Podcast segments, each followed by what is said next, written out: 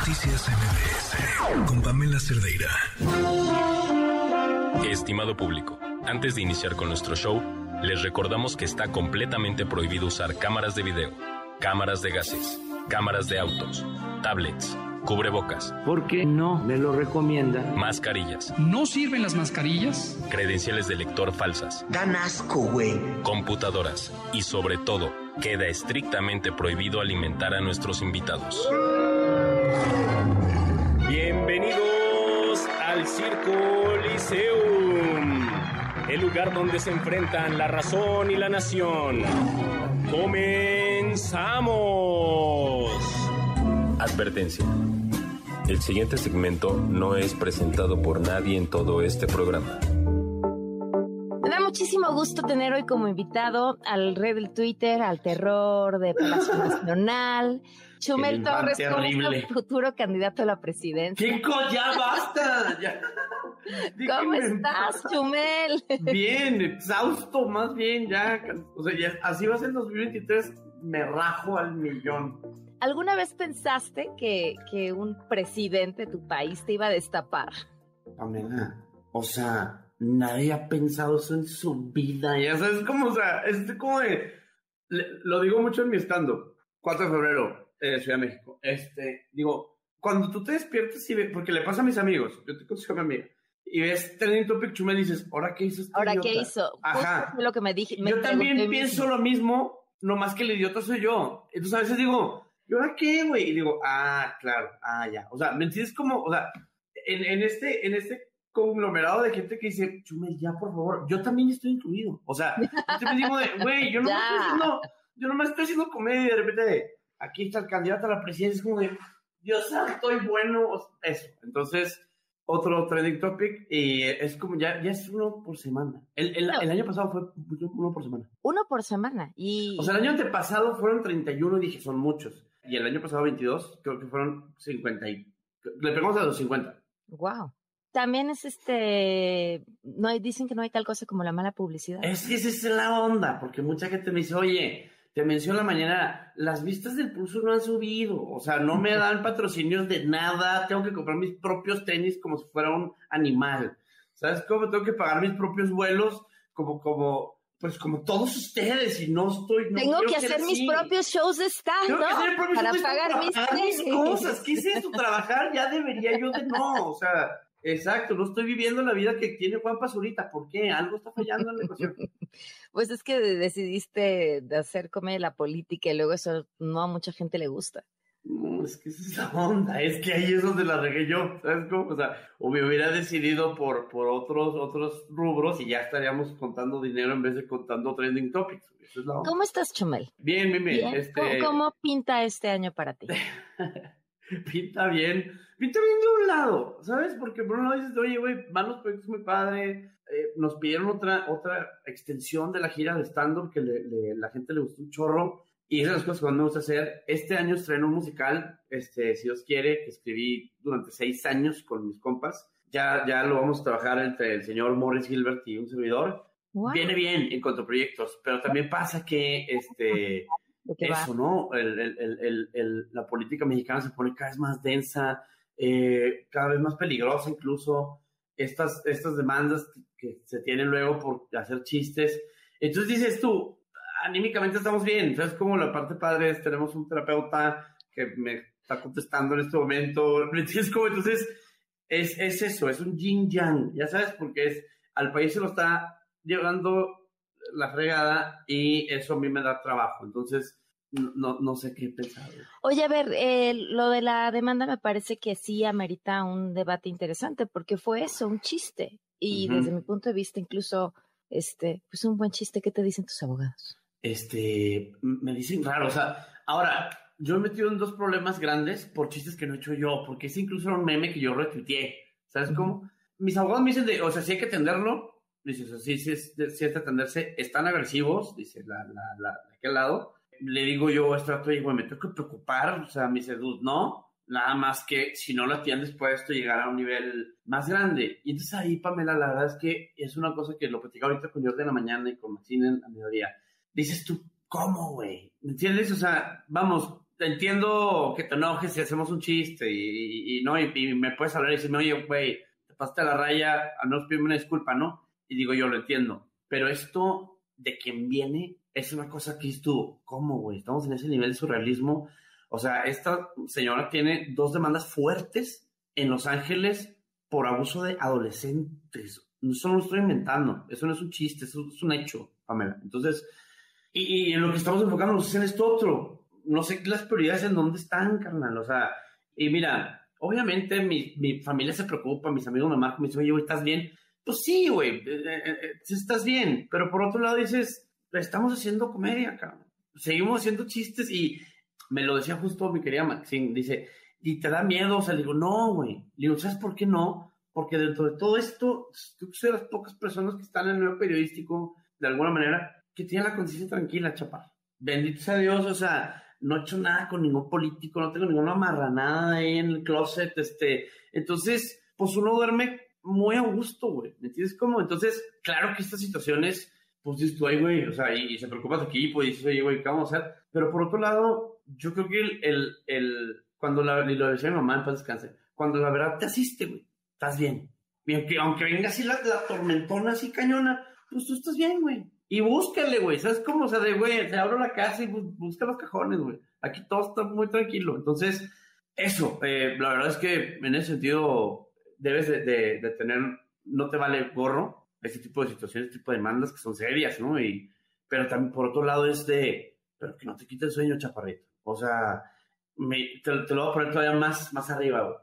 Yo tengo aquí en mi escritorio enfrente, en tu casa, este, unos cuadros de gente que yo admiro. Está Bill Murray, está este, Seth MacFarlane, está Louis C.K., está Ricky Gervais y John Oliver. Y digo, a todos estos los ha demandado gente. Todo- la, la gente chillona, ¿sabes cómo? O sea, Bill Maher lo demandó Trump por compararlo con un orangután. Claramente es un chiste. Ah, no.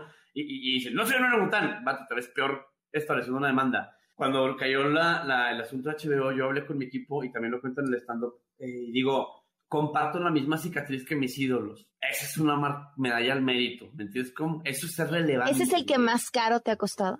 La no sé si más caro, no sé si más caro, pero sí del que más aprendí. Porque aprendí, aprendí una cosa bien, bien heavy. Es, tu voz no es chiquita, chapi, chaparro. O sea, yo dije, Chumel, lo que digas tiene eco en lugares en donde ni te imaginas, mijo. Lo harás desde YouTube, lo harás desde no sé qué. ¿No te habías dado cuenta de eso, Chumel? No, no, no, no, no, no, no, de, de tanto no, porque, porque mi trabajo siempre fue muy, muy local. La camarita siempre es la misma, güey. El equipo somos siete compas que siguen siendo los mismos. Yo le decía a mi cuate Ari, ¿no? Le digo, güey, es que tú sales y 80 mil personas gritan tu nombre. Ahí sí te das cuenta dices, ay, güey, ya sabes. Esto sigue siendo el guion, es el mismo guion. No, no te das cuenta porque, porque, porque prefieres no caer en el, en el ego de decir, de, ya soy un perrón. Y cuando te llegan estos golpes de realidad, dices, ah, güey, o sea, no solo te siguen, sino te toman muy en cuenta y, y, y les chocas. La parte cañona es entender por qué les chocas y por eso muchas veces me preguntan, ¿cómo puedes con el hate? Le digo, porque se toma de quien viene. Soy Lisa Simpson y Bart Simpson al mismo tiempo. Un güey muy travieso, pero que hace toda la tarea. Entonces, no me la puedes regar porque sigo en el cuadro de honor, güey. No me puedes cobrar de la prepa porque tengo las mejores calificaciones. Somos nerds vagos. Creo que así nos definiríamos. Y siempre has sido nerd, o sea, ¿qué querías ser de Mega. chavito? ¿Qué hacías? No, ¿Qué no. jugabas de chavito? O sea, yo chavito siempre quise, o sea, siempre fui el padecito del salón, pero siempre, siempre, siempre. Pero también fui muy listillo, ¿sabes cómo? O sea, era, era un chavito que nunca batalló con las calificaciones, siempre hice mis tareas, siempre, o sea, me fue bien, ¿no? Y me acuerdo una frase de mi papá que me decía, cuando me metía en problemas por alguna vagancia que hacía, me decía, pues, ¿qué te digo, cabrón? Ahí está la boleta, está perfecta, güey, o sea, Te salvan las calificaciones. Sí, te claro. salen las calificaciones. Como, güey, pues no hagas travesuras, pues también tienes ocho, entonces, ah, pues vas, ya sabes, dice, nomás no te metas en tantos problemas y ya. Eh, eso, o sea, era un niño vago, era niño, no vago, pero, pero también pues muy nerdillo. Entonces, esa es la tormenta perfecta. Este stand-up que, del que vas a estar aquí en la Ciudad de México el 4 de febrero, este, este ¿desde cuándo lo estás presentando? Esto lo empezamos desde agosto, como desde octubre, creo, del año pasado. Y tuvimos como unas 10, 12, 12 fechas y le fue increíble, güey. O sea, fíjate que es lo que más me gusta hacer, es comedia y en específico stand-up, que es lo que más me, me gusta. Porque Es lo más Eso duro, es- ¿no? es el más duro y es el, y lo dice muy bien Dave Chappelle, es, es la que se somete a más escrutinio. Siempre es diferente. Porque, por ejemplo, sales a tocar, no sé, Maná, pues ya se sabe la rola y, lo más la tocas un chorro de veces, ¿no? Acá es, cada vez es distinto porque se te puede ocurrir un beat, puede el, público no conectar, puede estar rara la, la interacción, se somete a muchas cosas, y, y, aparte, no puedes tocar los hits, no puedes repetir un Los un mismos chistes que jalar, claro. Porque, o sea, es como de, güey, eso ya lo vimos, ¿no? Y en el caso de los otros, por ejemplo, los músicos, pues lo que quieres es escuchar las que te gustan, ya te las sabes, ¿no? Es más, es el contrario, casi ni quieres escuchar nuevo material. La parte chida de este en específico es que me agarran un periodo, justo como te digo, en el que entiendo mi voz y en el que ya tengo 40 y en el que me gusta ser señor, este, pero a la vez, este, sí, somos señores. Y, y, a la vez, justo la, la, génesis de todo esto fue una vez que estaba yo platicando por teléfono con mi hermano y me dice, oye, deberías hacer otro stand-up, pues, ¿por qué? Me dice, es que yo escucho mucho el otro que tengo en YouTube. Dice, y, y, y como tienes opiniones que me hacen mucho sentido, güey, me siento menos loco, güey. Porque dice, viendo toda esta vorágine de cosas que están pasando así, los TikTokers que, que se hacen famosos, Instagrameros que tienen, ganan gobernaturas, güey. Digo yo, a la madre, o sea, este mundo está cayendo a pedazos y, y, y hay una voz ahí que es la tuya, güey, que dentro del humor saca ciertas netas, güey. Y entonces dice, para banda como nosotros, dice, pues, mi hermano es padre, familia, dice, o sea, a lo mejor no estamos tanto en Twitter, no estamos tanto en, en Instagram ahí opinando, y toda la gente que opina, pero por tonterías, y, y, dice, güey, tu voz no representa, porque eres de los güeyes del medio. Y le decía ahorita yo de la mañana, le digo, pero ¿por qué no, no, estamos tan activos en redes? Pues porque tengo que chambear, cabrón, porque tengo que llevar a los niños a la escuela, tengo que llevarlos al fútbol, güey, o sea, no tengo tiempo para estar este, peleándome con el güey que le echa una lata de que a un cuadro de Van Gogh claro que opino que es un imbécil, pero pues no tengo tiempo de hacer esto, ¿no? Entonces, para eso está dirigido esta, este estando. Para la gente que voltea, lee el periódico, abre Instagram, abre Facebook, abre Twitter y dice, güey, cómo extraño el sentido común. Estaba bien padre cuando todos no teníamos eso. Entonces, ese es el mensaje. No está solo. Por lo menos hay un güey eh, haciendo una gira que se trata de eso, güey. que te entiende. te entiendo perfecto, güey. El güey de pelo rosa se queja de cosas que están mal. Vamos a una pausa y volvemos.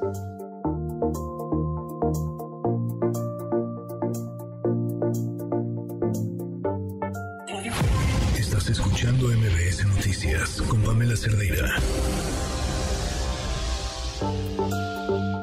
¿Cuál es tu pelea, Chumel? ¿Cuál es tu no es pelea, ¿sabes qué pasa? Te voy a decir algo muy claro. Y lo veo ahorita con este tema de, todo lo que hemos platicado ay, me, enseñaron desde chiquito a tener madre, güey, y a pensar por mí mismo, güey. Y entonces este pensamiento borrego, pues por lo general se lo dicta la red social, y lo decía, no con quién, dice, Twitter no es una personalidad, y, y, creo que cada vez habemos más, y la verdad es que lo veo esto con optimismo, que nos paramos del bar y decimos, oye, güey, cállate, cabrón. O sea, espérame, espérame, o sea, eh, que, que, que, si le dices, bájale de, de tono, ¿sabes cómo? Y si en el ejemplo, por ejemplo, me puso a República desde la comedia, güey, me ves a mí hacerla de jamón a un metro que se está cayendo cada vez más. Dices tú, oye, güey, no hagas mariachi, güey. No estabas ni en la ciudad cuando eso sucedió. Ese reclamo no es, no es broma, aunque lo disfraces de broma, pero cae muy gordo. Porque si tú no estuvieras en tu chamba, Pamela, como lo, como lo deberías de hacer, y tu jefe te regaña, el peor es que tu jefe soy yo. Y tu jefe somos un chorro de güeyes, y por lo menos decimos de, oye, cabrón, tienes que venir a chambear. Este, no puedes estar haciendo eh, proselitismo, aparte es ilegal y, y, no nos cae nada bien. Esa es mi pelea, contra tener madre. Y yo, lo decía es que la comedia es una herramienta pasar el punto? poderosísima. Lo decía, es poderosísimo. Lo decía John Stewart, que es mi gurú. Decía, persigue la indecencia, güey. No persigas a la persona, persigue la indecencia. Si alguien dice, persigue eso, güey. Y el tema es que desde la indecencia, güey, encuentras un montón de basura, ¿no? Eh, y, y, y, lo que dice ahorita, perdón, te interrumpí, que la comedia es poderosísima la comedia es por encima porque apela a la inteligencia.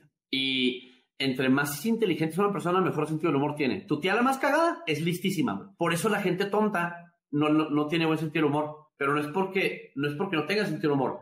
Este, a la gente que esté estaluda y que no se toma ningún chiste bien, perdónalo. Yo lo decía en mi podcast. Es que no le gira la piedra. O sea, es que ya es, tiene procesos que se le, que se le traban, ¿no? Y, y, y, y, por eso es importante la comedia, porque eso, es el escote de la inteligencia. Chumel, dijiste eh, ya a los 40 que encontré mi voz. ¿Cuál es esa voz? Eso me dio sentimiento. Cuando di una vez una conferencia en Washington, me invitaron a dar una conferencia en el Capitolio. Y, y supieron de mí y me invitaron a eso porque fue la primera vez que yo rechacé dinero de un partido político para, para regársela a otro. Y lo dije en el Pulso a la República. Y lo vio el equipo de, en paz descanse, Madam Secretary Albright. Y dijo, oye, niño, ven acá a Washington y ven a una gala de humor político con Trevor Noah y con un chorro de banda. Este, y quiero que es un speech. O sea, lo que hace el karma de, de por haberte ahorrado estos millones que te pagaban, tuviste una experiencia que, güey, lo voy a contar a mis nietos, ¿no?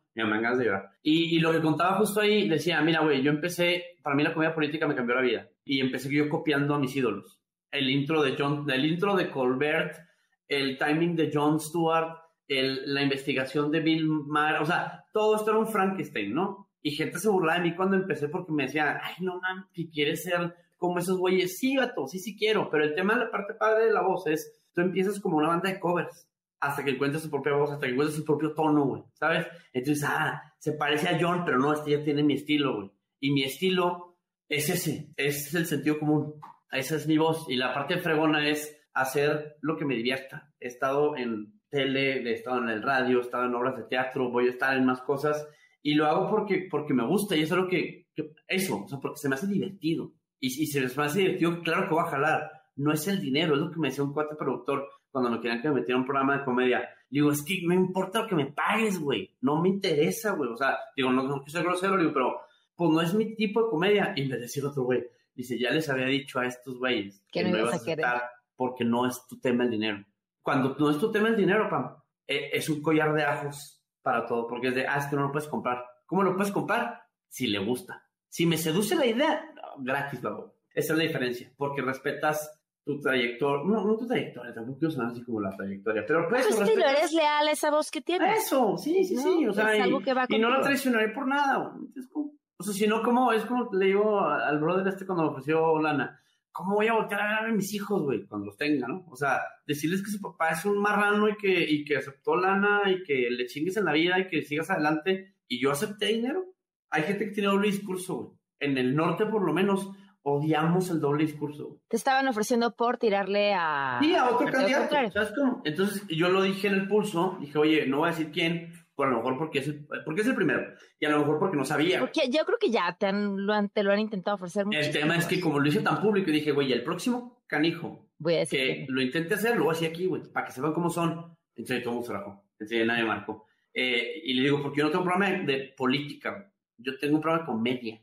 Y el tema es que la parte chida es que tengo un equipo de seis, siete personas y todos dormimos, Tranquilos. roncamos, güey. Y eso es algo que no puedo decir que tienen todos, o los políticos o algunos medios, ¿no? Entonces, vivimos bien, güey. Y creo que el collar de ajos al final es, es eh, que no se trata del dinero. Estaba más resumir una cosa bien fregona. Me decía un compa, le digo, es, es como, siempre digo que soy el niño que se volvió astronauta Haz de cuenta que me ofrecieras la dirección de la NASA. Le digo, no, güey, es que lo que me gusta ir es ir en el cohete. Ajá. No, es que vas a ganar más si eres director de la NASA. Yo sé, güey. Pero lo que quiero es y estar en el espacio. Ese es el punto. Entonces ahí, pues no te puedo comprar con nada porque ya estoy haciendo lo que me gusta, güey. Qué padre, ¿no? Es una gran fortuna. Yo creo que es, es la mayor de las fortunas. Ahora, eh, Chumel, no me quisiste decir, de porque te seguiste con el stand pero voy a insistir en preguntarte. Sí, sí. ¿Qué onda con ese musical? Ah, bueno, es un musical que mi sueño siempre ha sido dirigir. Y entonces un día empecé a, a pensar una idea. Más que estar, porque, por, digo, has estado además y eres muy talentoso. Más que estar, ah, salir. Sí, sí, sí.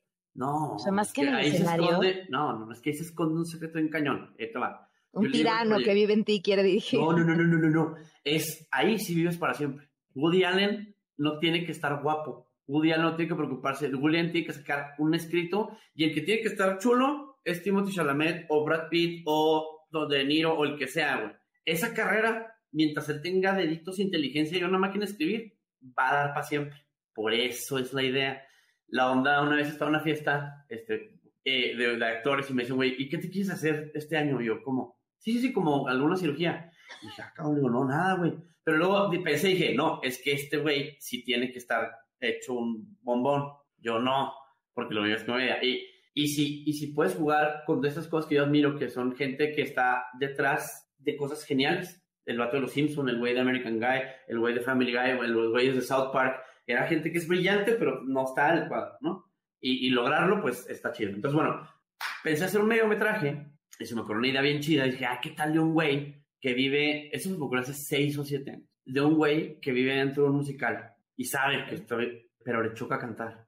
¿Qué pasa con ese güey? No. Y entonces, porque mi, mi papá no le gustaban los musicales hasta que fue uno y dijo, ay, güey, están increíbles. Porque la, la, la onda siempre de, es que ¿para qué cantan, güey? Para todo. Le digo, justo de eso trata el musical. De, ¿por qué? Porque canta todo el mundo, güey. O sea, y es esta locura de, se llama justo así, odio los musicales, el musical. Entonces, se me ocurrió esta idea y cuando por fortuna conocí a los güeyes que hacen South Park, a Trey Parker y Matt Stone, les dije, güey, te voy a platicar una idea así en cinco minutos, please. Déjame invitarte un whisky y, y les platiqué. Y me dijeron, es un musical, no es un mediometraje. Dice, nosotros, ellos hicieron The Book of Mormon, que está en Nueva York, creo que tiene que 20 años en cartelera, llenos totales. Dice, nomás, la parte padre que me dijeron es de, nomás tiene que escribir una vez.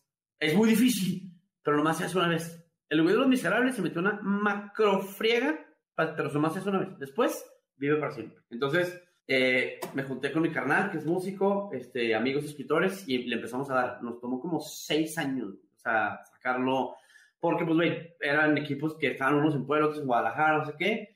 Está compuesto todo por nosotros. Me chocan los musicales estos de, o sea, digo, están padres, pero está muy fácil de escribir algo que es rocola, ¿no? De, ¿dónde está Laura? Laura no está, ¿sabes cómo? se ve está fácil.